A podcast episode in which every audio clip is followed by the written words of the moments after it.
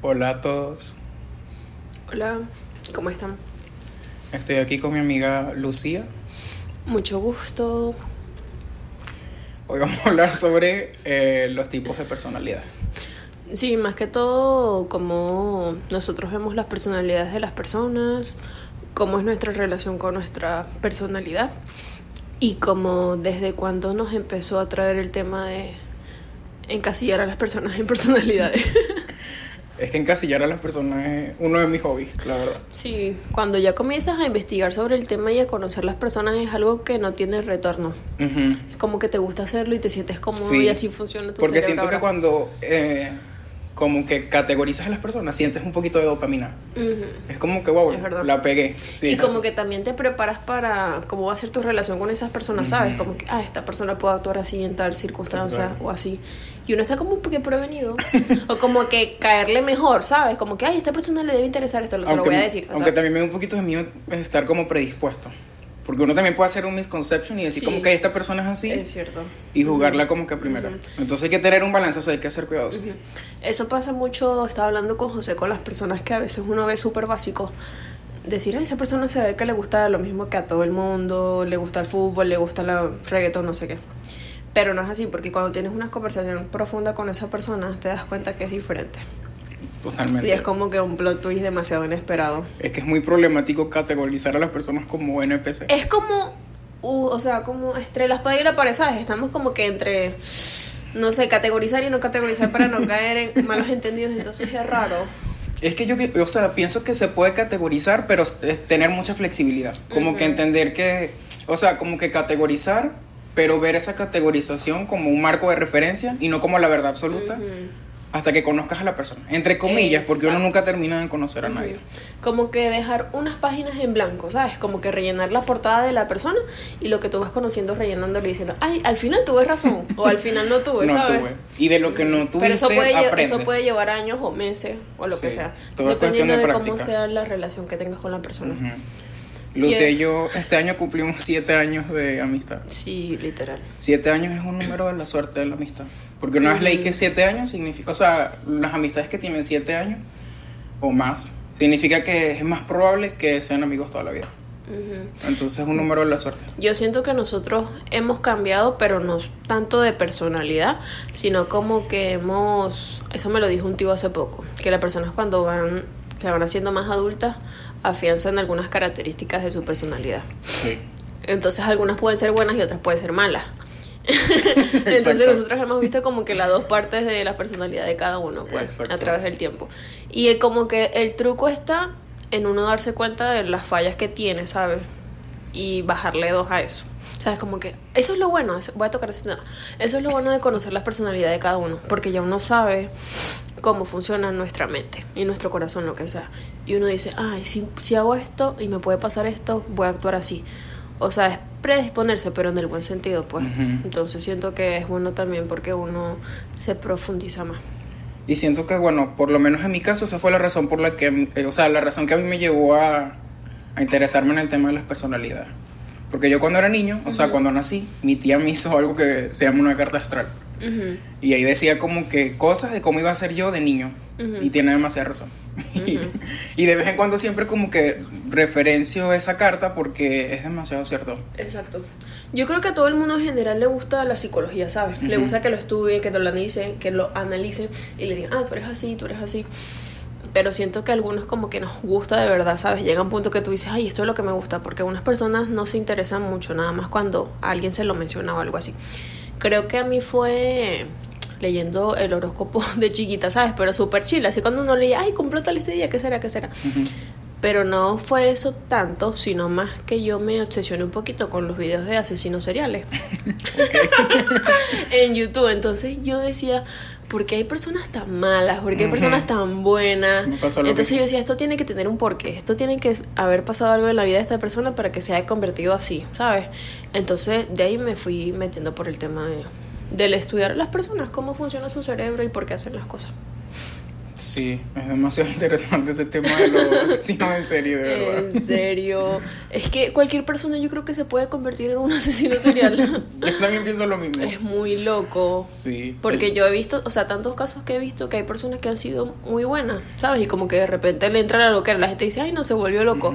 Es así, eso es algo que lleva en su interior desde hace tiempo y que no ha sanado o no le pasó algo que nadie sabe. Y en algún momento como que lo afloran. Eh, Bueno, es que eso también va como que parte de un debate que siento que ha sido como que, como el debate del huevo y la gallina, que es el tema de, ¿naciste así o fue tu crianza en que te hizo así? Y yo opino que cuando se trata de personalidad y esas cosas, es una combinación de las dos cosas. O sea, siento que uno nace con cierta predisposición, pero el ambiente que te rodea te hace afianzar eso o te hace quitarlo. Total. Bueno, hay dos cosas diferentes, o sea, la personalidad y el temperamento. Ya vamos a adentrarnos un poquito más en el tema de la personalidad. El temperamento es lo que, con lo que uno nace, ¿sabes? Porque hay veces que uno ve a niños de un año y dice, verga, es pila, verga, súper callado, no sé qué. Entonces ya desde ese momento ya las personas nacen con un temperamento. Algunos son... Eso también es un, un error que a veces nosotros tenemos que decimos, esta persona es de carácter fuerte, esta persona es de... Entonces decimos las personas de carácter fuerte porque regañan, porque esto, no. Las personas de carácter fuerte son las que tienen su personalidad definida y aunque sean introvertidos o lo que sea, dan como a valer sus ideas, ¿sabes? Eso es carácter fuerte. Yo lo investigué hace poco y comencé a leer y dije, No, sí, miércoles, cierto. es cierto, Es porque hay personas de carácter fuerte, entre comillas, que son personas débiles porque nada más pelean y ya no hacen más nada, o sea, no se conocen, no tratan bien a las personas y eso es como que hay carácter fuerte. Eso no tiene nada que ver con ser carácter fuerte. Entonces, el temperamento es con lo que uno nace y la personalidad es lo que te lleva a hacer la vida por tu entorno, ¿sabes? Entonces, a veces el temperamento y la personalidad se parecen, pero a veces no. Porque a veces puedes nacer extrovertido, pero tu familia o lo que sea te reprime y las personas se vuelven introvertidas. ¿Entiendes? Y al revés. Pero sientes que si, o sea, por ejemplo, si yo nazco extrovertido y mi familia me hace introvertido, ¿no sientes que esa parte extrovertida de mí siempre queda... Sí, realmente sí. Pero si yo trabajo los problemas de mi familia, no llega un punto en el que yo puedo decir que vuelvo a ser extrovertido. Sí, es que nunca dejaste de serlo, ¿sabes? Sino como que tu personalidad opacó un poquito tu temperamento. Pero en realidad eso es parte de ti y va como que arraigado en tu en la forma que funciona tu mente, pues. Por eso hay gente que a veces dice, "Ay, que tú eres este, eso también es otra otra misconception." Que dice, "Ay, tú eres luz en tu casa y a la oscuridad en la calle." Pero eso a veces está mal dicho, porque a veces la gente es pana en la calle porque está libre, ¿sabes? Y no siente como que alguien lo juzga y todo eso, es como que su verdadera personalidad, pero en la casa si todo el tiempo te critican lo que haces, lo que dices, no te escuchan, entonces ¿cómo vas a ser tú mismo, ¿sabes? Sí. Quizás la gente que dice ese dicho tiene que ver por qué lo que lleva esa persona a que exacto. sea oscuridad en la calle, en la casa entre comillas. Yo estoy de acuerdo, por ejemplo, cuando lo digan que se porte súper mal, que trate mal a los padres, lo que sea, los- ah, tomando en cuenta que son una buena familia. Pero en ese caso de que, ay, no hablas en tu casa y porque con tus amigos eres tan pana, no sé qué, ¿sabes? Entonces no es como que una careta, porque en la calle también hay personas que conoces de toda la vida, ¿sabes? Claro. Entonces yo creo que es más eso, como que ver por qué esta persona actúa así aquí y allá no. Sí, es que el ambiente Es influye demasiado, importante. es muy importante. Bueno, yo por ejemplo, cuando hice el test de las personalidades por primera vez, estaba como que en una fase de mi vida en la que tenía muy baja autoestima y me sentía como que con muy poca confianza en mí mismo. Entonces hice el test y me salió que era INFP, o sea, que era introvertido. Porque literal, o sea, mi ambiente me llevó a quedarme callado, a ser más reservado. Y ya después cuando trabajé en esos problemas, fue como que, no, en realidad soy extrovertido y siempre lo he sido. Entonces, es cierto. ¿Y cuántos ustedes crees que has hecho en toda tu vida? O sea, me refiero si crees que todos han coincidido o de alguna manera sientes que a lo largo de tu vida han cambiado mucho. pero te refieres como a todos los test en Sí. generales. Sí, los test que uno encuentra en internet o los test más serios. O sea, en mi caso, yo siento que desde siempre han tenido como que el mismo concepto. Ay, eres así, eres así, eres así. Y a veces eso como que te encasilla de cierta manera. Y uno dice, ay, ya, soy así, qué fastidio. Entonces cierto. a veces no estás de acuerdo con lo que dice, porque por ejemplo yo soy NTP y hay mucha gente que odia esa personalidad. Entonces dicen, no, que son insoportables, no sé qué. Pero yo siento que es dependiendo de la persona, porque tú no eres 100% algo nunca en la vida, o sea, somos seres humanos y somos muy cambiantes, o sea, a veces lo que tú puedes cambiar en cuestión de días, de segundos, es increíble, porque puede pasar cualquier cosa en tu vida. Pero eso es como una línea que uno tiene de decir, ah, esto es más o menos lo que soy, ¿sabes? Tengo una inclinación a esto. Es como una referencia más que Exacto, una una definición que está total. set on stone. Total, total. Entonces, hay también algo que se llama, entre comillas, que se dice así coloquialmente, que es la personalidad sana o insana. Insana es cuando está, la persona tiene como que todo lo malo de la personalidad a nivel 100. Y cuando está sano es que tiene como que una nivelación, ay, tienes esto, pero también tienes esto, como que se empieza a conocer. Yo creo que el truco de, de saber y todo eso, el fin como tal, es aprender a conocerse y saber cómo tú actúas y que puedes mejorar y todo eso. Ese es el fin para mí. Es el primer paso. Total. Al principio era como que conocer a la gente, ay, me da curiosidad, me da curiosidad a mí esto, tu signo, dame todo. Pero al final es eso, como que tú conocerte y actuar mejor para ti y para los demás. O sea, volviendo al tema, tú empezaste con lo de la personalidad por los asesinos en serie. Ujú. Y después, cuando fuiste investigando eso, vis- viste viendo cosas de ti y eso fue lo que te atrapó. Exactamente, porque veía que se parecía demasiado a lo que yo era, ¿sabes? A pesar de que había cosas malas que decía, wow, yo nunca haría eso, yo nunca he hecho esto, esta personalidad se parece a mí, pero es una persona súper mala. Pero después he estudiado a esa persona, berro, pero esta persona pasó por cosas que yo no he pasado, ¿sabes? Claro. O esta persona mejor que yo ha tenido una mejor vida que yo, entre comillas. Entonces siento que eso fue lo que me, me gustó, como que me pude identificar. Porque el ser humano siempre se quiere identificar con cosas, siempre, Sí. siempre. Aunque la gente diga que no. Es algo la muy gente diga- natural. total, uno quiere ser parte de algo. Pero también es importante como que usar eso de la introspección como una herramienta. Que no quede como que, wow, me siento bien porque me identifico con esa cosa, sino también trabajar las cosas que no son tan, Tan buenas de pues. ti. Porque nosotros, José es NFP y yo soy NTP. Y tenemos la misma función principal. Tocamos ese tema, ya. No, siento que deberíamos primero decir qué son las letras, o sea, qué son las funciones. Bueno, ok. Eh, hay cuatro funciones principales, ¿verdad?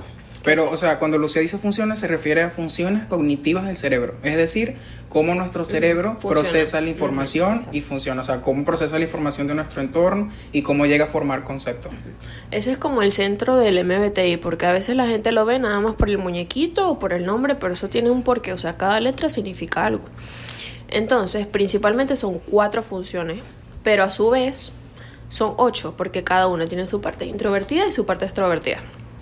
La primera es intuición, puede ser introvertida o extrovertida, sensación, eh, ¿cuál es la otra? Las otras dos. Lo de sentimiento Sentimiento y lógica, ¿no? Sí, este, es que me lo sé en inglés. Sensitive Thinking. thinking.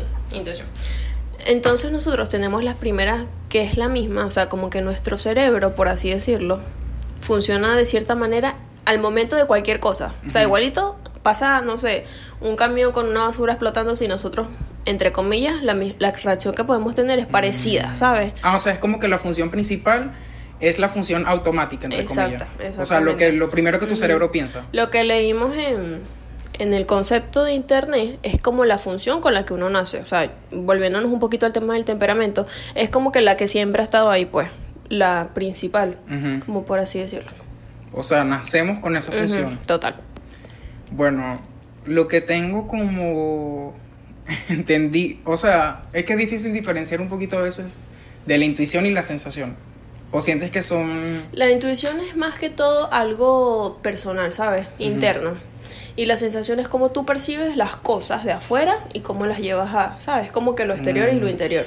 Ok. Eso es como así más fácil de entenderlo, pues. Entonces nosotros tenemos la intuición extrovertida. Y eso quiere decir que Es que es un tema profundo. Voy a leerlo un poquito para que la gente, Ok. ¿sabes? Como que tenga claro cómo es. Ya. Nosotros somos... sí, Mira, aquí sale. La intuición extrovertida genera nuevas posibilidades y sintetiza ideas abstractas y hace conexiones. Es capaz de comprender múltiples ideas contradictorias simultáneamente. Ve casi todas las perspectivas de cada situación y posibilidades de futuro. O sea, nosotros podemos ver eso en cuestiones de segundos, ¿sabes? Por ejemplo, ay, nos dicen nos vamos del país mañana. Nosotros podemos pensar el pasado, el presente, el futuro, todas las posibles cosas que pueden pasar por una acción o Sí. por algo que, ¿sabes? Entonces hay gente que lo puede llevar de otra forma.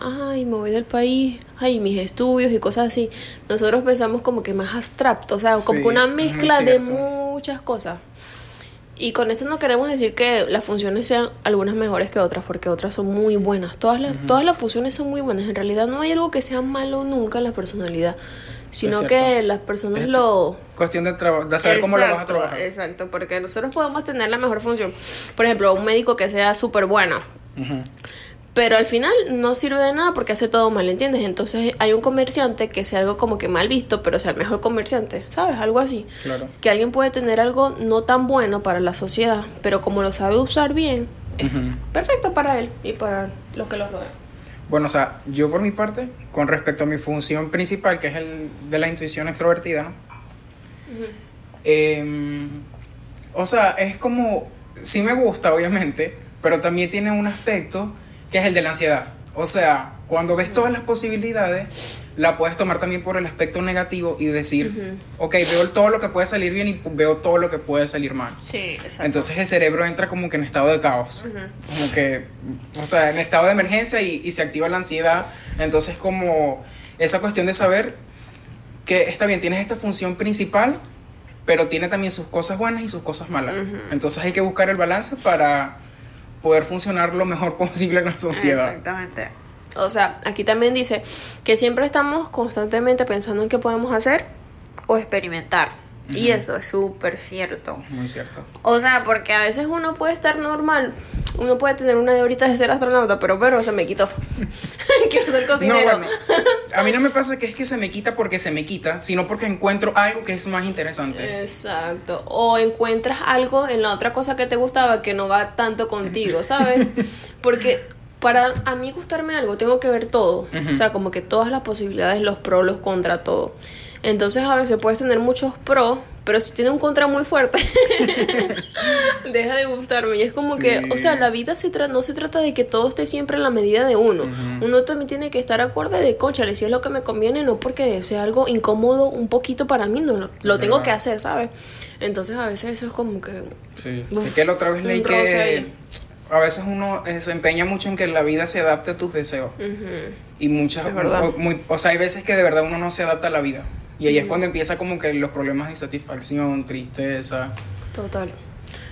Este, yo siento que también la voluntad es demasiado importante en todas las personalidades. Total.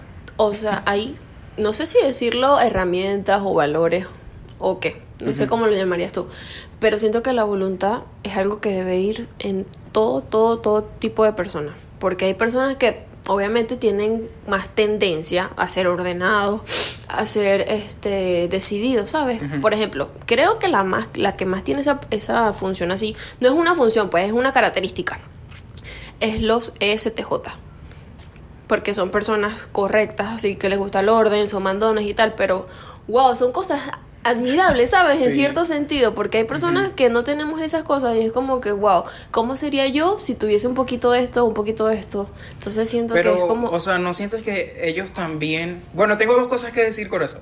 La primera es, ¿no sientes que ellos también, por una parte, dicen, no quiero ser tan rígido a veces?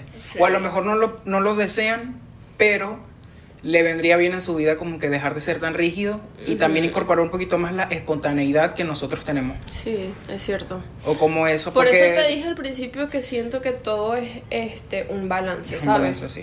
Como lo del hemisferio izquierdo y el hemisferio derecho. Ah, eso también fue algo con lo que yo me obsesioné cuando me comenzó a gustar lo de la personalidad. Eso, no sé por qué caí en ese tema también, porque me gustaban los acertijos. Entonces yo dije, yo siempre he sido lógica, o sea, siempre me salía eso. Tienes más este desarrollado el hemisferio izquierdo y yo, ay, ¿por qué? ¿Por qué? Entonces descubrí que lo ideal sería tenerlo un 60-40, ¿sabes? Porque nunca, nunca, nunca los tenemos así. O sea, la mayoría de las veces tenemos hasta 80%, 20%, Wow. 90 o 10. Por eso es que a, a veces uno ve, yo he conocido gente que es músico o bailarino, lo que sea, y no son buenos con las matemáticas, ¿sabes? O no son buenos con hablar y cosas así que son buenas, entre comillas, para la sociedad. Y eso es otro problema. Sí, eso te iba a la, comentar la sobre educación, ujú. Sí, eso, eso te iba a comentar sobre los E ESTJ, que siento que hay características de la personalidad que son mejores, entre comillas, pero es por el sistema, por, o sea, por cómo estamos estructurados socioeconómicamente hablando. O sea, verdad. porque hay ciertas características que son más deseables en la sociedad en cuanto a la personalidad. Por ejemplo, una persona extrovertida siempre va a ser mejor vista que una persona introvertida. O una persona lógica siempre se va a ver mejor que una persona que sea emocional. Porque las emociones siempre se ve como que, no, o sea, tienes que ser más lógico. Una persona que tenga más J, o sea, que sea más planificadora y tal, o vea más... Bueno, no entiendo muy bien lo que significa J. Pero así, o sea, ¿entiendes? Como que eso hace que funciones mejor bajo un ambiente capitalista, básicamente. Bajo un ambiente Exactamente, de trabajo. exactamente. Eso me, me hizo recordar un poquito de la película Divergente, ¿sabes? A mí también me gustaban bastante las películas así.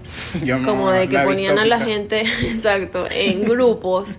Y yo decía, ¿en qué grupo estaría yo? ¿O en qué grupo estaría esto? Entonces ahí tú te das cuenta, ya ahorita de adulto lo pienso, que todos, todos somos importantes. O sea, Sí. todos, todos, todos. A veces la gente dice, ay no, esta persona no sirve porque es demasiado callado, es demasiado tal. Pero ajá, en un fin del mundo, ¿quién sobreviviría? Te pones a ver, tú te matarías porque estás ansioso, porque no sabes qué hacer, porque Sí. te vas a morir sin hablar con alguien, ¿sabes? En cambio, este sobreviviría por tal y tal y tal. Entonces, yo siento que la gente a veces nos creamos un- una concepción demasiado fuerte que hace difícil como que ver a la gente más allá.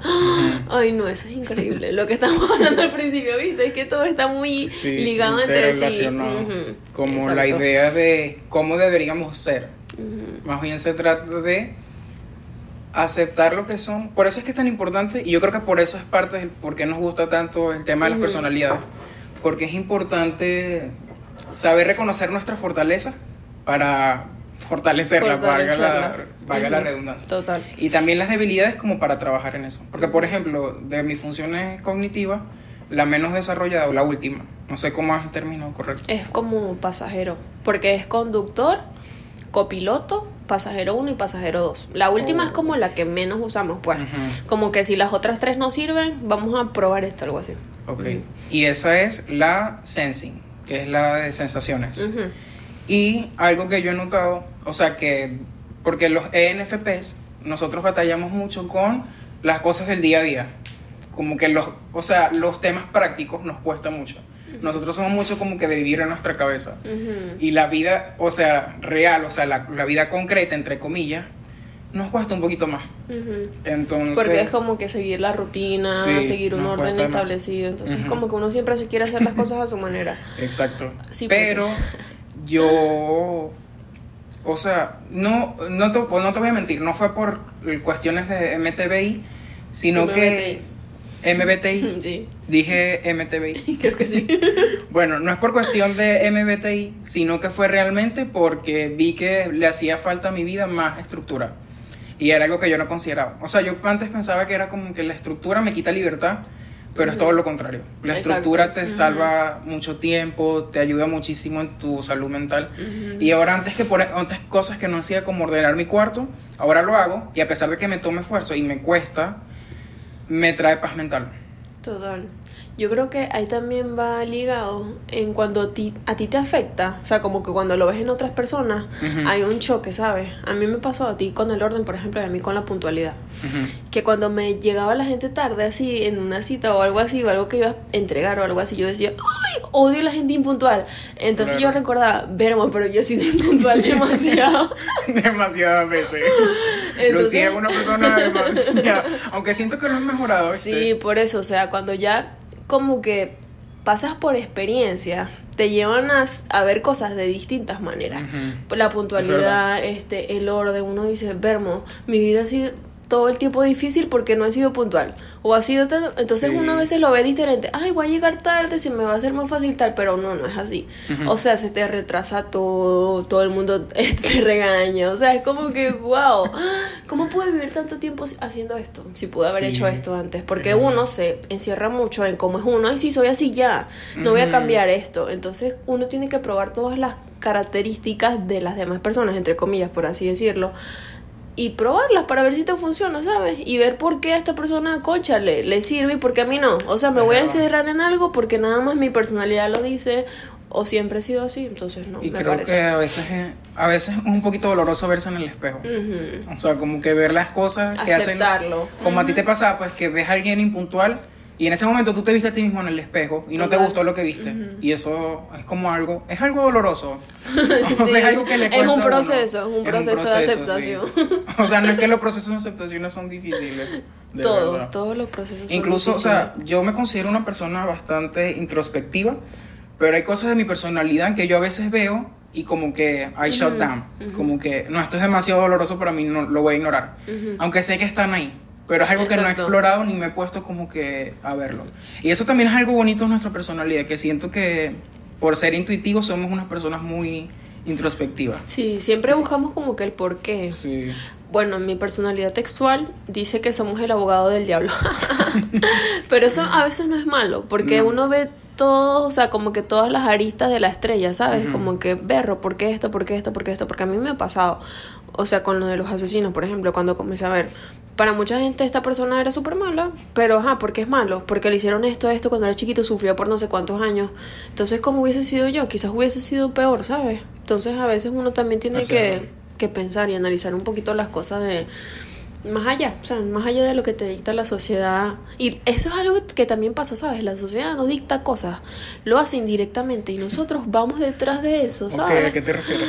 Por ejemplo, no sé, que a veces como lo que estamos hablando de las personas que son actas para la sociedad. O sea, pero ¿quién dice eso? O sea, ¿por, ¿quién lo dice? Porque no es algo que está puesto así como que en un manual de vida, ¿sabes? Sino que uno lo va aprendiendo con el paso del tiempo porque ve que funciona mejor y somos jugados. Pero si estuviésemos en otro planeta, ¿quiénes serían mejores? no, o sea, también funciona mejor en referente a cuál es nuestro sistema de valores. Porque, por ejemplo, si tú eres una persona que considera que ser sociable es algo positivo, y no eres sociable, es como que te vas a sentir mal contigo mismo. Exacto. Entonces, en cuestión, ¿sabes? Como que... Bueno, este, los temperamentos, no sé si los conoces, que son cuatro. Los que te dije que con, eso, lo que uno nace. son cuatro. Este, por decirlo así, hay dos extrovertidos y dos introvertidos. Los extrovertidos son sanguíneo y colérico, y los otros son flemático y melancólico. O sea, yo recuerdo haber hecho ese test, pero no recuerdo el resultado. ¿Tú recuerdas el mío por casualidad? Creo que no. Yo creo que era sanguíneo melancólico, si no me equivoco. Suena a mí.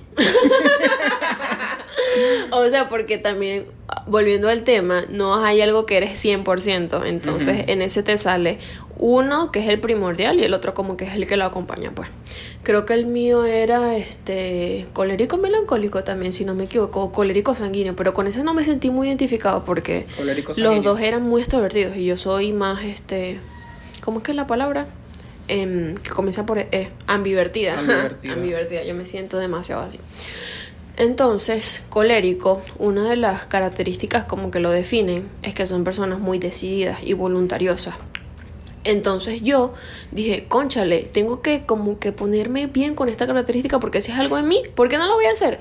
Entonces yo he descubierto de verdad que cuando me propongo algo lo logro porque tengo, sí puedo tener la voluntad firme, pero hay otras partes de otros, de, por así decirlo, de otras personalidades mías que como que lo, lo retro, hacen como un retroceso, no sé si me explico. Bueno, yo voy a ser muy honesto, yo no soy para nada decidido.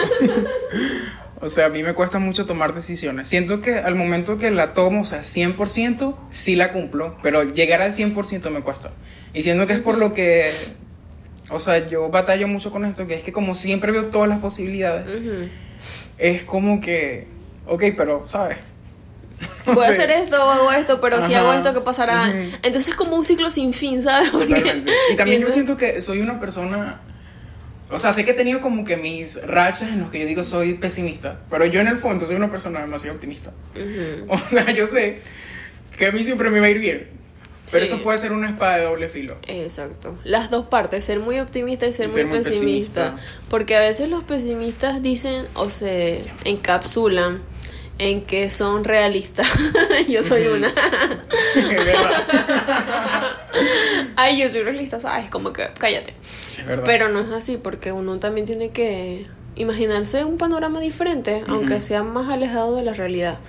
O incluso tener como que las dos perspectivas a la mano, como que puede salir bien y puede salir mal. Es que eso es lo más difícil siempre, eso es, lo más difícil siempre, como que tener un balance, porque uno siempre va a tener algo más, más alto que el otro, o sea, es increíble. Eso también me parece increíble, porque a veces yo, por ejemplo, un, un ejemplo personal, veo a mi mamá, ¿verdad? que ella es demasiado STJ, demasiado, pero es increíble. STJ. Sí, es lo que estábamos diciendo de las personas que son súper rígidas y eso. Pero cuando hay ciertos momentos o ciertas circunstancias se ve demasiado vulnerable, ¿entiendes? Entonces como que como una persona puede ser tan rígida así en su vida cotidiana y cuando es algo más fuerte es como que todo lo contrario.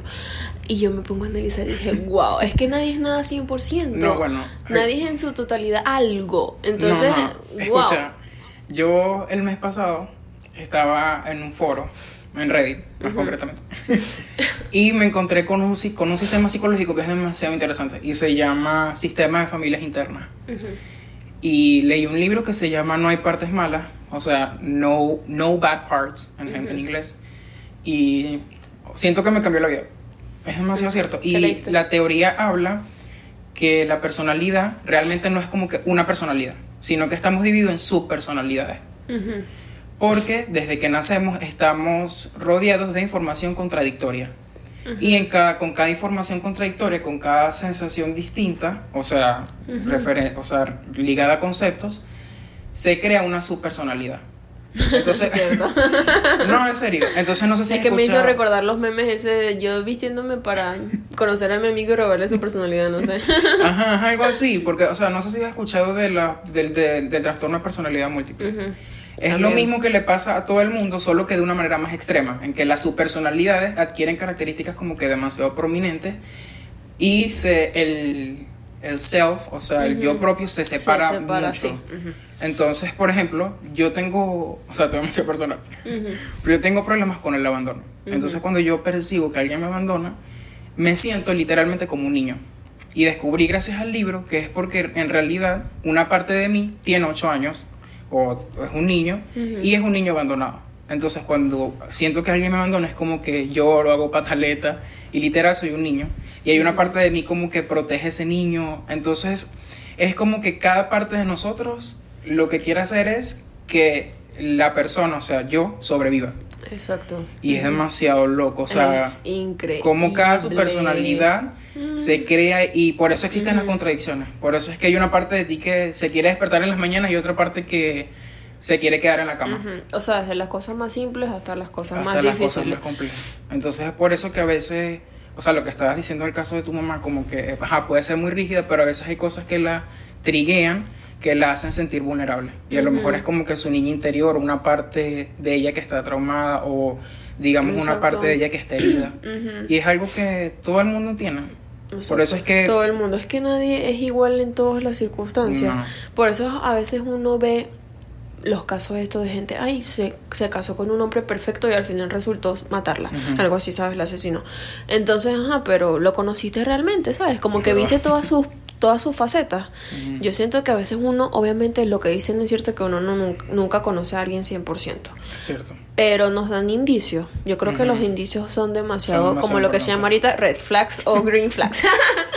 Entonces uno tiene que estar demasiado pendiente de las cosas pequeñas, porque a veces las cosas pequeñas dicen más cosas Dicen que los actos grandes, ¿sabes? es cierto. A mí me ha pasado eso con algunas personas y eso es algo que yo he desarrollado con el tiempo.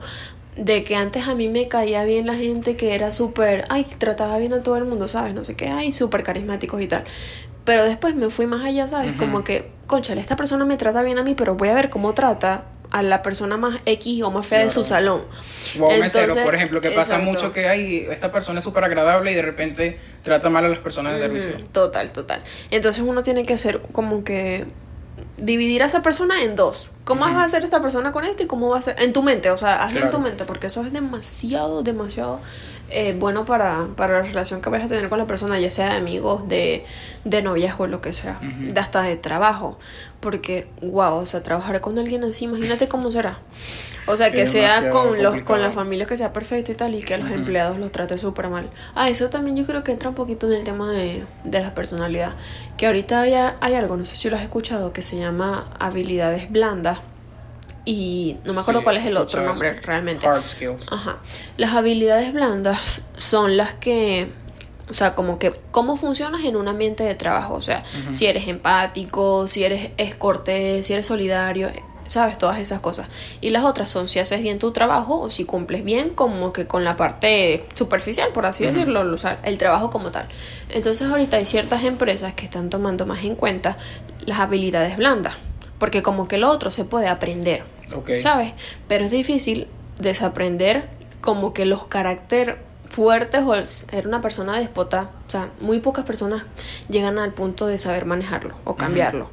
Entonces ya ahorita mucha gente a veces tiene problemas en el trabajo porque, conchale, no lo votan porque hace excelente su trabajo, ¿sabes? Pero no están viendo que hay algo más importante que puede hacer Que dañar afecta- a todos los demás, o sea, como la manzana podrida, ¿sabes? Que daña a todos los Afecta demás. mucho al ambiente laboral. Exacto, entonces eso también creo que va un poquito con el tema. Y creo que aplica a otras cosas también. a todo. no, sí. Sale la función Bueno, principal. me dijiste algo que me pareció interesante, que fue lo de que hay pocas personas que son capaces de cambiar los déspotas. Ujú. Y yo siento que, o sea, es un tema que a mí me da un poquito de miedo. Porque yo soy una persona que soy muy como... Impulsiva. No. Gracias por decirlo. No, no. O sea, pensé que lo dije. Eh, lo digo por el... Lo, o sea, lo que quería decir era que yo soy una persona que se considera muy... Como que valora mucho su autonomía y su libertad. Y es como que cualquier cosa que yo siento que me restringe, para mí me hace sentir mal. Entonces yo pienso, hay cosas de mi personalidad que no puedo cambiar, que son negativas, como por ejemplo ser déspota, y me da miedo. ¿Sabes? Mm, entiendo. Por ejemplo, lo que mencionaste, ser impulsivo. Es como que va a llegar un momento en el que yo pueda controlarlo o va a ser como que algo con lo que yo batallé toda mi vida. Eso me da miedo. Sí. Yo creo que no lo ves como que malo batallar con cierta característica, ¿sabes? Porque creo que eso también es un arma de doble filo. Porque uno dice, ay, yo nunca voy a dejar de ser así, nunca. Es que, o sea, nunca vas a dejar de serlo, pero no es algo malo. ¿Sabes? Porque uno lo rodea con la palabra malo, malo eres así porque, ay, nadie te va a querer y tal. Pero ¿por qué va a ser algo malo? O sea, lo puedo usar también para decisiones buenas, ¿sabes? Como que para conversar. Por ejemplo, a mí me dicen que soy manipuladora. Alguien por allá. Pero eso puede ser algo bueno, Yo ¿sabes? Literal, sí me lo dijiste. Sí. Este, sí, a mí me han dicho eso. No, Pero yo no te lo he dicho. Sí, me lo has dicho, literal. Pero no te considero manipuladora. Ah, bueno. Debe ser que ya no, pero antes sí me lo dijiste. Mm. O sea, como que. No, sé si- no recuerdo si me dijiste autoritaria o No, manipuladora. te dije autoritaria. Pero yo como que lo asocio porque a veces los autoritarios quieren hacer las cosas a su manera. Pero siento Entonces- que la- las personas. Nunca te he dicho manipuladora, pero soy autoritaria. Porque hay una diferencia importante y es que la persona autoritaria es directa. Sí me has dicho manipuladora. Ya lo recordé cuándo fue. Y la persona, manipu- la persona manipuladora es por debajo de la mesa. Mm. Es como que intenta influir a las personas. Bueno, pero cuando me lo dijiste, sí me lo dijiste, ya me acordé. Creo que fue en el liceo, pero fue hace mucho tiempo, pues. Pero me lo dijiste, era porque yo siempre trataba de, de convencerte, de hacer cosas. Entonces tú me decías como que Ah, jugando, ay, si eres esto, si eres right, esto. Entonces yo te Sí, decía, ay, probablemente sí. entonces yo te decía, ay, pero es algo bueno, o sea, te estoy convenciendo de hacer algo bueno, ¿sabes? Entonces eso es a lo que me refiero. Ah, ya, ya. Que a o sea, estás hay- usando como que tu característica negativa, entre comillas, para hacer algo positivo. Y exacto, que te voy a decir, no es que sea algo negativo en sí. Nada es negativo 100%, nada es bueno 100%, es depende de cómo lo uses. Como lo que son exacto. Porque, por ejemplo, la empatía es algo muy bueno, ¿sabes? Como que, wow, la persona es empática. Pero, ajá, o sea, si llegas a un extremo es malo. o sea, es demasiado malo para ti. Como Porque ser vas a su... empática con alguien que es súper antisocial, por ejemplo. Exactamente. Que le hace daño a los demás. de O si eres activa. empático con alguien que te está haciendo daño a ti mismo, Sí, ¿sabes? exacto. Ay, sí, siempre le vas a tener lástima y sigues teniendo lástima. Ajá, Y tú te vas a quedar destrozado y abandonado porque esa persona nunca va a cambiar, ¿entiendes? Yo. Entonces, nada, nada, 100% bueno, 100% mal. He dicho 100% muchas veces, pero ajá, es que es la palabra que se No, puede y se me ocurrió algo como que impulsivo y creo que impulsivo, o sea, yo siento que si uno como que reframe sus cosas, es capaz de verlo, como lo que tú dices, de una manera positiva. Y me Exacto. gustó, o sea, todo lo que has dicho.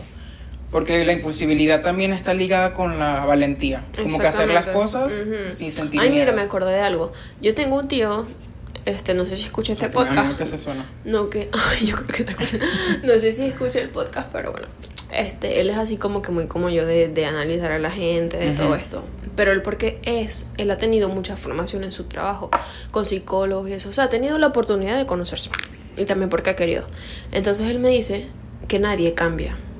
Y eso es también algo que me hace luchar, ¿sabes? Como que nadie cambia, o sea, me hace pensar, wow, o sea, alguien va a ser así toda su vida, pero él me dice, no lo veas como algo malo.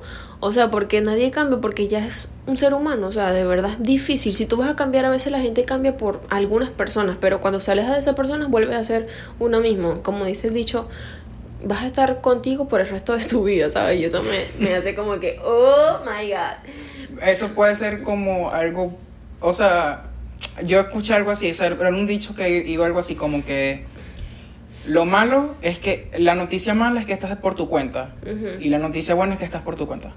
Mm, exacto. o sea, es que demasiado depende demasiado, demasiado, es que depende de cómo tú tomes las riendas de lo que te está pasando, de cómo eres.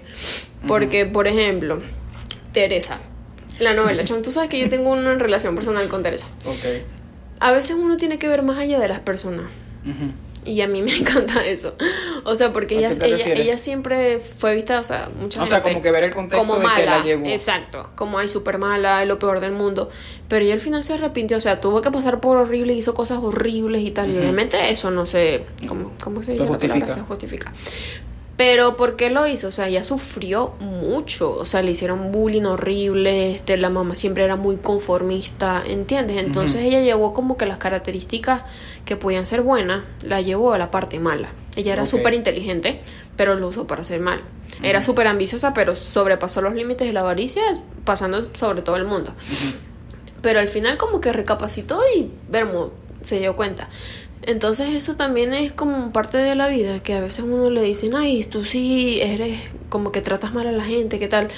Pero a veces es porque uno está de mal o uno no está en su mejor época, ¿sabes? Pero yo creo que lo, lo que vale es que uno se dé cuenta, lo que estaba diciendo de mi tío, que Lucía, o sea, uno se da cuenta y uno tiene que actuar. O sea, te estoy diciendo que nadie cambia, pero no es algo malo. O sea, tienes que darte cuenta y analizar el por qué, trabajar. Conchale, ya tú ves que que si te dicen esto tú vas a reaccionar así, haz un momento de silencio. O sea, cualquier cosa que te sirva, ¿sabes? Pero como que venirte al presente y recordar en, en ese momentico todo lo que sabes y todo lo que... Eso se llama inteligencia emocional. Que te pasa algo y tú primero lo llevas a tu cerebro, lo internalizas y después actúas. Aunque yo siento que esa es una de las partes más difíciles de cambiar, que es recordar. O sea, recordar que tengo que cambiar, porque muchas veces esas respuestas son automáticas. Exacto. Por ejemplo, estoy de mal humor, alguien me habla, lo voy a tratar mal, porque es automático. O sea, es muy difícil. No Son las emociones primarias. O sea, como que lo que o sea, yo digo que lo más difícil es decir, épale, épale, estoy de mal humor, reconocerlo, estar en el presente y decir, me voy a alejar de esta situación. A mí me sirve un poco este pensar en que después me voy a sentir mal. O sea, por, por, ejemplo, por ejemplo, un ejemplo, que mi mamá cuando se pone así de mal carácter o algo así, ok, yo tengo herramientas y ella no tiene, ¿sabes? Como que lo veo así. Yo me voy a arrepentir y ella va a seguir igual, porque realmente las personas adultas es muy difícil que cambien. Eso también lo he aprendido con el tiempo. Eso tiene que ver mucho con la elasticidad, la elasticidad del cerebro. total. O sea, eh, llega un punto de tu edad, o sea, el loro viejo no aprende a hablar. y llega un punto de que, o sea, uno de joven es cierto, pero creo que es hasta los 25 años. Hasta los 25, sí, que se desarrolla tu corteza frontal. Y sí se puede cambiar, pero es mucho más difícil que a las personas. Mucho más difícil, ¿sabes? Porque como que no analizan, o sea, como que no, no tienen introspección. Yo creo que esa es la cuestión. Porque como han pasado por tantas cosas y han actuado por, o sea, sí por el resto de su vida y como que entre comillas les ha funcionado en algunas partes, en algunas cosas, están muy metidos en su yo. Entonces, wow, tiene que pasar algo como que muy fuerte en su vida. Una cachetada. Ajá, para que los haga reaccionar. Entonces, a veces yo pienso, conchale, yo me debería sentir afortunada porque sé cosas que otras personas no saben. Y si tengo las herramientas es porque yo puedo ayudar a las otras personas. Por eso es que quiero estudiar psicología, hablando aquí como que de algo personal. Porque me encanta. O sea, creo que llegó el punto que ya me gusta. O sea, ya es como que pasión, ¿sabes? Como que a mí me ha costado mucho en mi vida lo de la matrifoda, ¿sabes? Como que tu pasión, tú no sé qué, tú no sé qué. Ah, Creo que lo más difícil es la pasión. Eso es lo que, lo que te apasiona, lo que eres bueno y lo que te da dinero. exacto. Son cuatro cosas, creo que me falta una.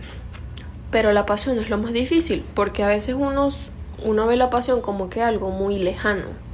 ¿Sabes? Como que, ay, pero ¿para qué como voy algo a hacer muy inalcanzable. Eso? Sí, como que, ay, ya, eso es muy difícil o eso no me. ¿Sabes? Pero ya cuando tú encuentras algo que de verdaderamente te hace feliz o te genera lo que sea, emociones y te hace como que despertarte, eso es una pasión. Entonces yo he experimentado mucho eso con las personas y conmigo, la psicología y de verdad me encanta. Es una bendición. Que o sea, que te gusta, la verdad, porque hay personas que pasan toda su vida sin pasión. Sí, es verdad. ¿Cuál crees que sea tu pasión? Bueno, yo últimamente yo tengo un canal, o sea, creo que en parte fue por disociando podcast y en parte por mi compulsividad de subir todo en WhatsApp. y en parte también los blogs que subí y ahora este proyecto. Y es que me gusta mucho como que crear y comunicar. Yo siento que soy una persona que procesa mucho la información. O sea, yo, soy una persona que me gusta mucho aprender. Y la mejor manera que yo tengo de procesar la información es expresándola. O sea, si yo converso con una persona... O recogiendo experiencias también, ¿crees? Sí, pero, o sea, esa es la manera de recolectarla, pero la solidifico expresándolo. O sea, si yo no lo expreso, es como que queda en el aire. Expresarlo, expresarlo es como una manera de, como que traerme de nuevo a la tierra, poner los pies sobre la tierra y, e integrarlo. Entonces siento que esa es mi pasión. O sea, no he puesto como que algo concreto, como algo específico, pero sé que los tiros van por ahí. Va por ahí, exacto. Como que crear, Creo que también va con, con, tu tipo de inteligencia. La pasión yo creo que también lo, lo he investigado un poquito. La pasión que tú tienes va como que con tu tipo de inteligencia. Tú tienes inteligencia lingüística. O sea, te, se te da bien el hablar, pues. Entonces, yo tengo inteligencia lógica, creo que. O sea, de verdad siento que es súper, súper, súper yo. Y no sé, hay como un match ahí eh, un poquito invisible, pero que al final hace como una conexión importante. Voy a agarrar el papelito. es que está un poquito oscuro y no vemos como que la introducción de los temas. ¿Ya nuestra relación con nuestra personalidad la hablamos? Eh, no. No a profundidad. Ah, sí, o sea, como que lo dijimos, pero de manera superficial. Ay, vamos a hablar un poquito de la astrología. Ok. Yo siento que es un tema complicado. Es un tema muy complicado. o sea, aunque se ve algo súper superficial, es complicado porque yo pasé por también por la época de creer, de no creer 100%, de creer 100%, como que sí, sí, no, no, no, sí. ¿Sientes que ha sido como muy blanco y negro? Sí, total, no hay un término medio. Pero yo ahorita como que no lo veo tan horrible, pero tampoco lo veo algo bueno. Simplemente siento que es algo que está ahí y para algunas personas sí funciona o para algunas personas sí se sienten identificadas, pero no creo que sea algo referente en cuanto el verdadero funcionamiento de la psicología, ¿sabes? Porque, bueno, vamos a, mi parte lógica. no sé, yo pienso que, o sea, en mi, lo, que me, lo que a mí respecta, hay cosas de la astrología que sí resuenan. O sea, hay cosas que yo digo, wow, este soy yo. Y hay cosas que no tanto. Sin embargo, considero que por ser una pseudociencia, algo del New Age, aunque también MBTI es mucho pseudociencia, yo me lo tomo como que con una pizca de sal. Como que, ok, es divertido explorarlo, pero no es lo mío. Porque como no lo puedo comprobar al 100%, me cuesta como que lanzarme en eso con la fe ciega. Fe ciega se dice. No, realmente fe ciega, porque la fe realmente es ciega siempre. Ok. Pero sí, yo creo que. Como que con fe me cuesta. A mí me cuesta un poquito, es porque he conocido a personas, por ejemplo, que son, no sé, Aries. Ponte. Entonces se parecen en algunas cosas, pero las cosas más importantes o profundas de la persona son diferentes porque, qué sé yo, no tienen la misma personalidad, ¿sabes? O han pasado por cosas muy diferentes. Eso es algo también importante. O también porque la gente dice, tipo, que no es nada más el Sol, sino que también hay otros planetas que influyen en la personalidad. Entonces, de cualquier forma vas a como que concretar, vas a pegarla, por así decirlo, con esa persona porque hay muchas variantes y si no pega con esta, conchale, por alguna va a pegar. Entonces, ajá, no me estás diciendo algo realmente... Entonces, como no es tan exacto, es realmente algo que a mí no me gusta como que adentrarme al 100%. y lo mismo me pasa con el MBTI, para serte honesto. Es como que, ok, es chévere, me sirve un poquito, pero intento no tomármelo como que tan en serio. Tan en serio.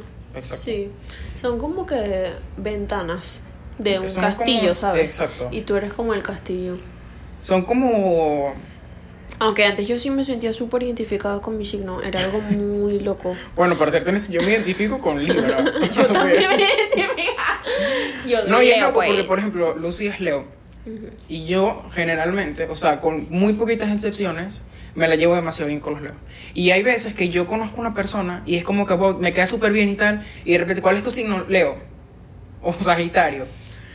O Géminis, que son signos que con general yo me eh, en general que yo me las llevo bien con o por ejemplo con los escorpios.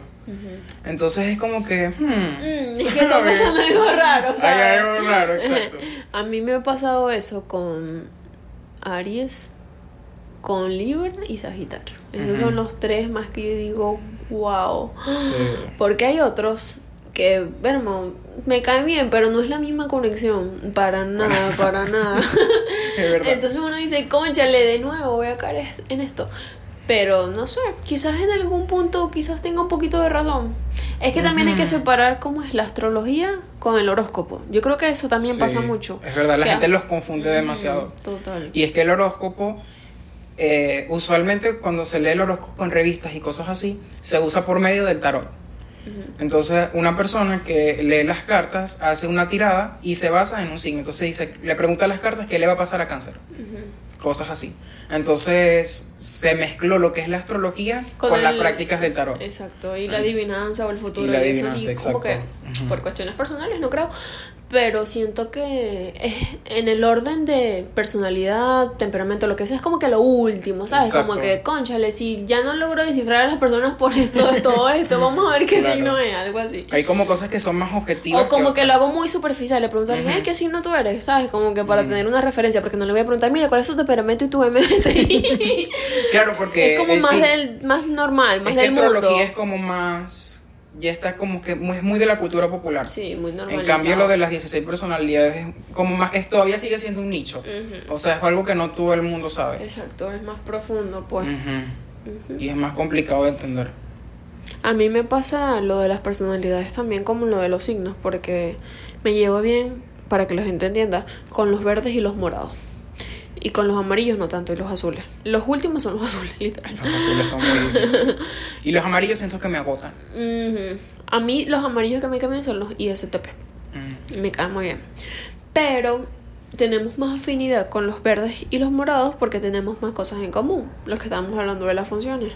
Más cosas, más- pensamos de cierta manera igual, nos vamos por este camino, eh, recibimos la información de manera similar, ¿entiendes? Entonces esas...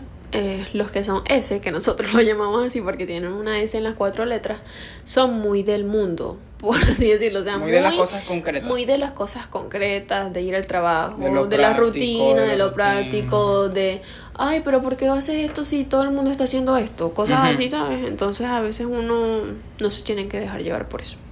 Es verdad. Aunque a mí me cuesta congeniar con personas así. Es difícil. Aunque y no te das cuenta que a veces las personas así son las adultas. ¿Por qué crees que tiene que ver eso? Yo siento que eso tiene un porqué también. Como Porque algo ya nos- más yo, cre- yo creo que nosotros sí, es generacional y porque hemos tenido más acceso a demasiada información. Demasiado. Dema- y hemos expandido nuestro cerebro y eso que ni siquiera llevamos un, yo creo que me atrevería a decir que ni un 30% o 20% de nuestro cerebro.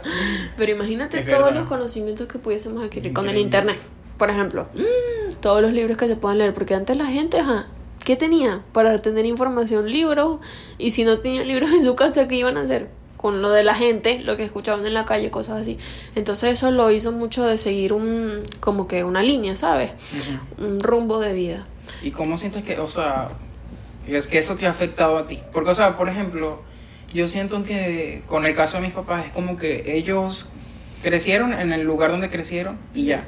O sea, eran las costumbres de su lugar y por lo tanto siempre se sintieron de ese lugar.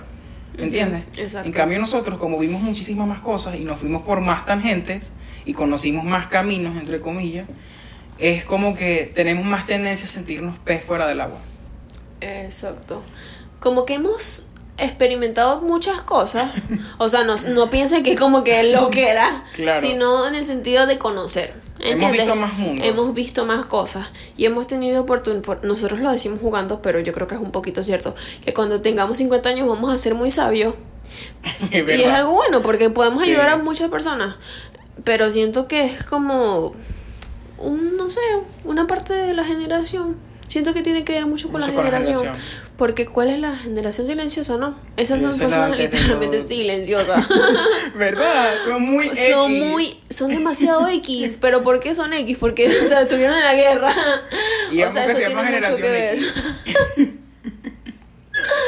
Entonces yo, o sea, yo creo que realmente con la generación que me llevo mejor son con la generación Z, porque y Los millennials no. es algo es una relación de amor y odio, porque también los generación Z, porque por alguna parte los odio, porque es como que, ay ya, o sea, cállate, TikTok, esa algo cosa. que no me gusta de la generación Z es que son demasiado cínicos y son demasiado sí, pesimistas. Dios, eso, lo de cínico. Ay, Antier no. bueno, no antier, hace como dos meses compartí algo en Facebook que decía, este, la generación Z, es, o sea, yo puse eso en el caption, no me acuerdo qué decía el tweet, porque era un tweet, decía que nosotros estamos siendo manipulados, pero como que nos damos el tupe de decir que no, ¿sabes?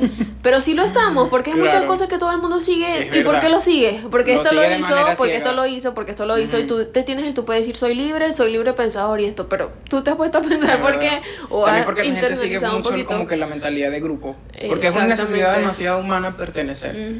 Y el internet te ha dado la oportunidad de poder pertenecer a cualquier grupo de manera muy fácil y a un bajo costo. O sea, un bajo costo entre comillas, porque en realidad estás Estás detrás de una pantalla, no te Sí. pueden hacer nada como tal. Entonces como que puedes jugar a todo el mundo, puedes ser hater de todo el mundo, pero ¿por qué lo haces? ¿Te has Exacto. preguntado eso? O sea, ¿te has preguntado realmente por qué lo hace? Entonces eso es como la parte que odio de esta generación, que son muy cínicos, como tú lo dices. Y los millennials, uy, no sé, es que complicado. los millennials son complicados. Sí, son Porque complicados. ellos son tan. O sea, son. Es lo que ellos dicen. ¿No te has Sí. puesto a pensar qué es eso? Muy un cierto. poquito. O sea, porque si nosotros estamos muchísimo más abiertos a otros puntos de vista que ellos. sí, total. Y, Y como también siento que los millennials tienen un sentido del humor que a mí me cuesta demasiado como Total. acceder. Y eso es muy importante, el sentido del humor. Sí. Que nuestro sentido del humor es muy concreto para y es demasiado específico. Es demasiado importante, total. Sí. Entonces ellos son como que esto y ya. o sea, le da risa esto y ya. Y te, que- y te quedan viendo mal cuando te da risa algo diferente. Sí. Son muy juzgadores, esa es la palabra. Es te juzgan mucho, te juzgan Aunque bastante. no siento que tampoco sea parte como que de los millennials. Siento que es parte de la generación. Yo siento que yo voy a jugar a la generación que viene. ¿Tú dices? Sí. Bueno, cierto. En algunas cosas, en yo algunas juzgo- cosas me va a yo dar juzgo cringe. a todos los que tienen 15 años para abajo. O sea, me parece lo más estúpido del mundo. O sea. Es que siento que es algo demasiado inevitable jugar a la generación que viene. total. Y ha pasado desde el que tenemos historia grabada. Que todas las generaciones dicen que la siguiente generación está perdida. y es ¿Y demasiado así cierto. hasta cuándo, sabes? O sea, es que, por ejemplo, yo veo a mis primos, y es algo que generación Z hace mucho, pero yo creo que las, las personas menores a nosotros lo hacen mucho más, que es que están demasiado en la pantalla. Y les cuesta demasiado compartir, interactuar con interactuar con los demás. Y cuando interactúan, como que hablan otro idioma. yo lo he sentido y yo me siento viejo. Porque los veo hablando horrible. y siento que hablan tres sílabas y se entienden. es muy raro, es muy raro. Y- yo creo que ese es un tema para otro capítulo de Sí, Juana. Las diferencias generacionales. Wow, es demasiado increíble. Sobre todo porque creo que la mayoría se están criando con YouTube y TikTok. O sea, pero criarse literalmente. o sea, sí. lo que ven ahí es verdad irrefutable. Bueno, Entonces es como, wow. Es un poquito, da miedo. Sí, da miedo. Porque da cualquier miedo. loco puede decir cualquier cosa y se crean grupos extremistas como los incels, la gente así súper extremista. Entonces los papás tienen que tener cuidado. Sí. Eso también es problema de los papás, que le dan mucho acceso ilimitado. Bueno, en este capítulo nos hemos vuelto boomers, pero es momento de decirlo, de verdad. Sí. Porque, bueno, yo he dicho que no, no quiero que mis hijos tengan teléfono hasta cierta edad, Mm, pero también. eso es algo que yo sé que me va a costar, porque va a ser algo tan necesario, o sea, tan, o sea, prácticamente el teléfono ya es otra extremidad de tu cuerpo. Es verdad. Entonces a veces uno lo sataniza, pero con razón, porque hay cosas horribles, pero también hay cosas buenas, pero siempre el ser humano se va siempre a lo peor. Entonces, fácil. sí, exacto. Y bueno, yo siento que Y también, o sea, uno es mucho a los padres. O sea, yo acabo de jugar a los padres. que lo mismo. Pero también entiendo que los niños son muy estresantes. y, y toma, hijo, toma un video para que te calmes. Entiendo que los papás lo hagan. De verdad que lo entiendo. Pero tiene que haber un balance y tiene que haber también un, un monitoreo y también una, una, una guía, ¿sabes? Como que porque el niño si tiene muchas opiniones va a decir que, que voy a pensar, a quién la voy a creer. Entonces es muy importante Yo que los papás que establezcan las conversaciones con para los que hijos. los hijos no caigan en cosas así como tú dices, los incels o cosas así, eso por decirlo de lo básico, entre comillas, algo superficial. Pero hay cosas peores, o sea, estamos claros, hay cosas horribles en internet. Yo siento que tienen que ver una de- buena relación con los papás. Eso es el centro de todo, ya, de todo lo que hemos hablado como tal en la familia. Bueno, este es un podcast familiar, le queremos dar unos tips para que te lleves mejor con tu familia. Este, porque la otra vez no me acuerdo con quién hablé eso, que yo dije, ay, pero ¿por qué le dan con lo de los tiroteos de Estados Unidos? ¿Por qué le dan a los, o sea, yo hablé ahí, o sea, yo me convertí en una mujer de 50 años. Yo dije, ¿por qué le dan a los niños esos videojuegos de pistola, no sé qué, qué les pasa? O sea, Ok. pero después no me acuerdo quién era, me dijo, pero tú no vas a comparar un niño que tenga una familia sana, estable, buena, que tenga unos valores afianzados, todo eso, y que lo juegue, no sé, una hora al día, Exacto. a que lo juegue un niño que no tenga papá, o que el papá golpee a su mamá, o que, Que lo, lo maltraten, maltraten. o que lo abusen, y todo eso, ¿sabes? Entonces eso es como que un extra. Claro. Eso puede ser un detonante, los videojuegos y el internet. ¿sabes? Pero no tiene factor. una historia, ¿sabes? Tiene una historia y un porqué y una consecuencia Hay que ver puede como ser que algo final. picture. Exacto. Siempre. Exacto. Y eso es lo que me pasa un poquito con el internet. Pero siento que es un proceso. Porque yo también, o sea, hice cosas horribles. Sí. O sea, como que estar todo el día en Twitter. O, o sea, todo el día. Yo. Todo el día Yo el mes hablo. pasado duré 8 horas y media en TikTok un día. O sea, exacto. Entonces en la adolescencia y en la niñez uno como que no conoce los límites. Sí. Uno se deja llevar por lo que quiere y lo que, ¿sabes? Los Lo que se juegos, lo que sea, lo que se siente bien. Entonces yo siento que eso hay que hablarlo con nuestros hijos en un futuro. Los límites, eh, los valores, porque puedes hacer esto, porque no, darle un porqué a todo, porque a veces los papás dicen, ¿por qué sí, por qué no? Y eso no, se tiene que hacer. Eso es Tú tienes que darle una respuesta certera y que tenga una base, ¿sabes? Un fundamento. Bueno, yo siempre fui bastante Pepito preguntón. Entonces siempre decía como que, pero ¿por qué no? o sea, siempre, o sea, siempre he sido una persona que cuestiona Yo todo. también, es cierto. Y siento que es algo bueno. Bueno, yo creo que como para resumir un poquito lo que hemos Wow, dicho. llevamos una hora. Siento ¿Crees que, que alguien escuche? Sí. Yo, creo que sí. Yo también. ¿De verdad lo voy a escuchar? Obvio. Yo siento que Quiero contar sea, cuántas muletillas dije.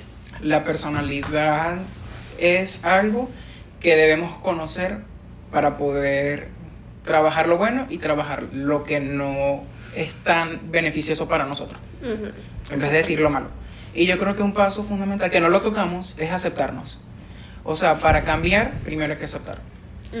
Y viene un poquito con lo que dije de la- del sistema de familias internas, que es que para que una parte deje de funcionar de manera perjudici- perjudiciosa para ti, tienes que aceptarla. Y tienes que reconocer que esa parte de ti que está actuando de manera errática, lo está haciendo porque quiere tu bien, así no sea lo mejor para ti. Por ejemplo, una de las cosas que yo hago para sentirme mejor, que es- está mal porque a largo plazo me trae problemas, es comer.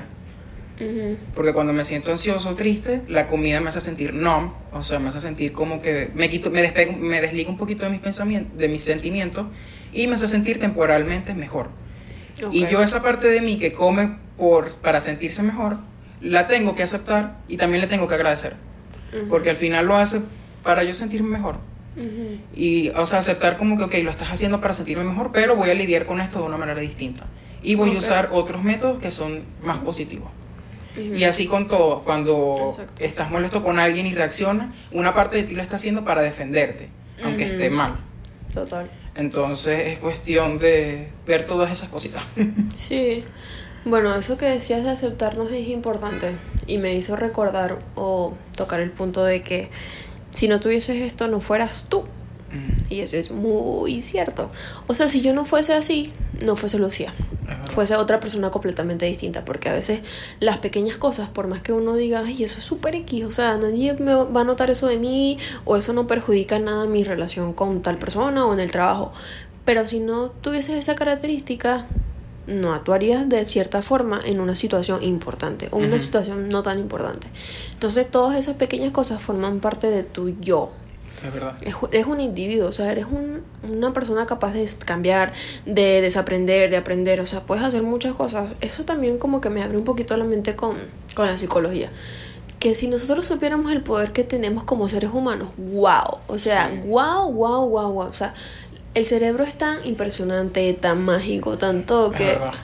Yo también me obsesioné un poquito con eso. Yo quiero usar el 100% de mi cerebro.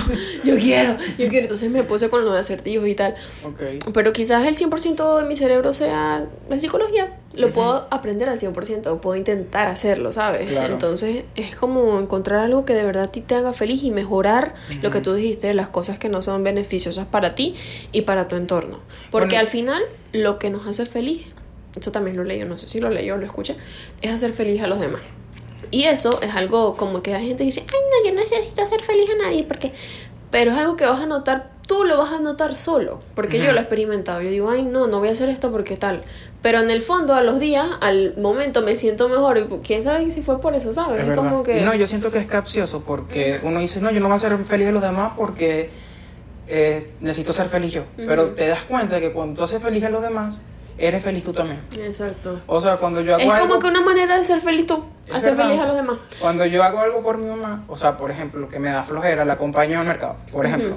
Es algo que me da demasiada flojera, pero me trae satisfacción porque la, la estoy ayudando y eso me hace feliz. Exacto. O cuando hago algo bueno por un amigo, es como que está bien, o sea, qué fastidio, entre comillas.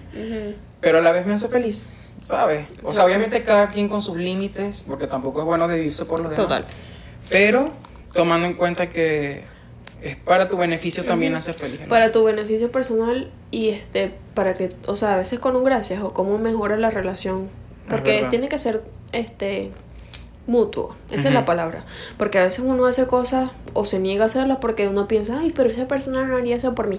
Uno también tiene que sacarse esa palabrita de la mente y pensar, ajá, pero tú no eres esa persona, tú eres Claro. tú. Entonces es ver más allá y decir, ay, ya, ¿sabes? Me gustaría hacerlo, lo voy a hacer porque siento que es bueno para mí, no me quita nada hacerlo, no me voy a morir si lo hago, ¿sabes? Y el amor que siento por los demás es mío. Ujú, total. Y a veces el ego como que interfiere demasiado en eso. Sí, ay, el ego también es un tema. Ni siquiera lo mencionamos aquí.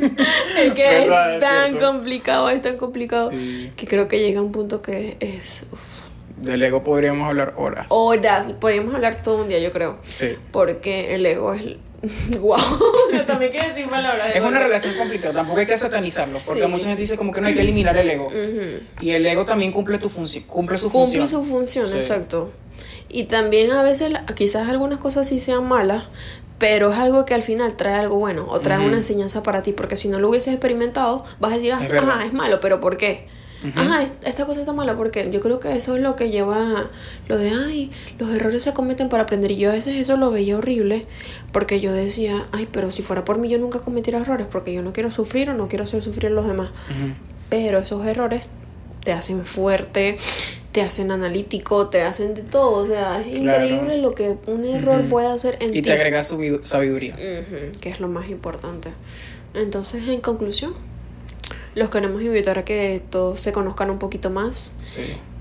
hagan una introspección. No diría que todos los días, porque a veces hacerlo todos los días es un poquito un difícil. poquito- No, y también es como que agotador. Sí. Porque hay, que dar, hay que darse cuenta también que uno siempre va a tener algo que mejorar.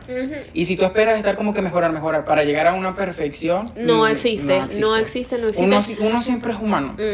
Y te puedes volver loco, como que decir lo que estábamos diciendo, ay, pero voy a hacer así toda mi vida, no pienses Sí, en eso. cierto. O sea, bloquea ese pensamiento Es verdad. y enfócate Gracias en lo que tú que quieres hacer. Enfócate en lo que tú quieres hacer. Y si vas a paso de tortuga, o sea, son pasos de tortuga, pero son pasos son importantes. Sea, porque puedes ir como una liebre, pero al final no hiciste nada bien. ¿Entiendes? Entonces, Es mejor hacer tomar un paso que no tomar ninguno. Total. Y hay un mantra que me ayuda mucho últimamente. Y es que el único momento que existe es el presente. Total. wow. O sea, es que es verdad. Sí. Ayer no existe. Yo no puedo ver ayer. No, y yo no puedo ver nada. mañana. No sabes ¿Sabes? lo que va a pasar en una No. hora, ni siquiera en un minuto. No sabemos qué va a pasar en un minuto. Y lo más seguro es la muerte. Este es el más cliché, pero es el más cierto. Lo que nos acompaña toda la vida a nosotros La es la muerte. muerte.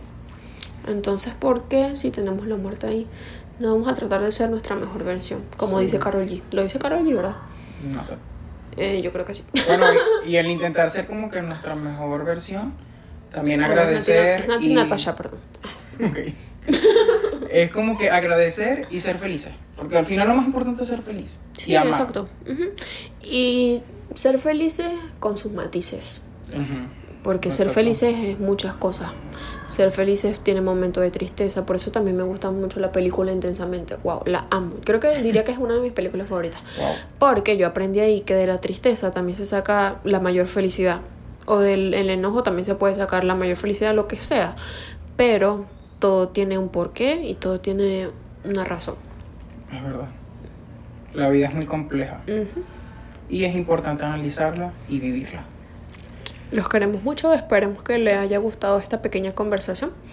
Si tienen algún tema curioso de personalidad o lo que sea, estamos abiertos porque siempre, siempre, siempre estamos investigando cosas de ese tipo. Exacto. Sería bueno que me dejaran una 5 star review en Podcast y que le dieran like si me están viendo desde YouTube y se suscriban. Y bueno, muchísimas gracias. Hasta la próxima. Nos vemos, bye.